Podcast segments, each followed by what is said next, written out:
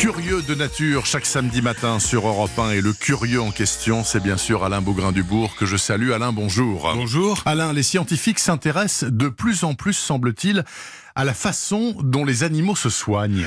Et oui, et ils ont même donné un nom à cette discipline, la zoopharmacogonisie du grec savoir. Alors il s'y intéresse au moins pour deux raisons. D'abord, parce que l'automédication des animaux, même si elle est parfois contestée, se vérifie de plus en plus chez beaucoup d'espèces allant des primates aux insectes.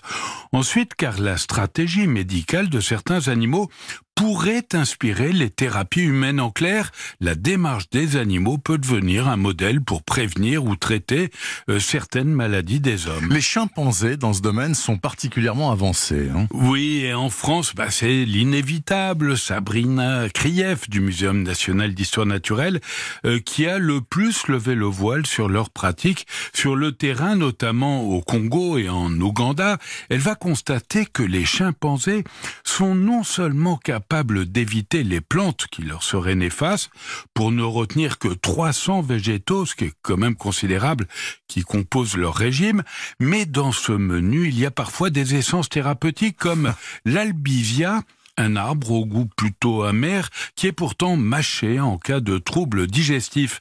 Elle a aussi découvert qu'une dizaine de plantes étaient sélectionnées pour enrayer le paludisme. Il y a aussi Jen Godal de son côté qui a vu des chimpanzés avaler des feuilles rugueuses euh, pour se faire vomir et éliminer les parasites. Au passage, on le sait, hein, les chiens et les chats sélectionnent aussi, disons, un matériel végétal qui provoque le vomissement. oui, on voit les chats qui se purgent comme ça en particulier. Parmi les autres animaux qui se soignent, Alain, on inclut désormais aussi les oiseaux.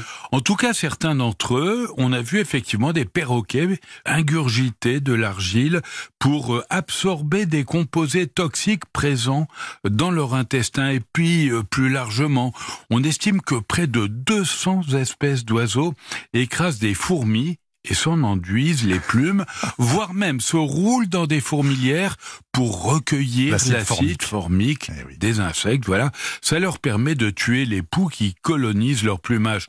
Dans un autre genre et plus près de nous, les étourneaux sansonnés, par exemple, construisent souvent leur nid avec de la carotte sauvage qui réduit la présence des acariens. Formidable. Vous avez parlé des insectes, Alain, qui pratiquent euh, également l'automédication. Oui, on a beaucoup d'exemples. Les abeilles incorporent des résines végétales dans leurs colonies pour combattre des champignons parasites.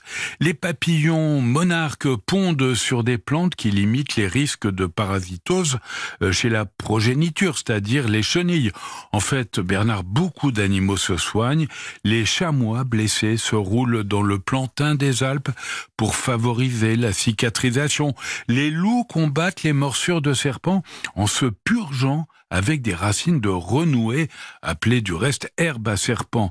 Cela dit, au-delà des constats toujours plus étonnants, faut, faut le souligner, eh bien la question est de savoir si le modèle des animaux servira le bien-être des hommes Ah, c'est une très grande question posée depuis fort longtemps et toujours sans réponse.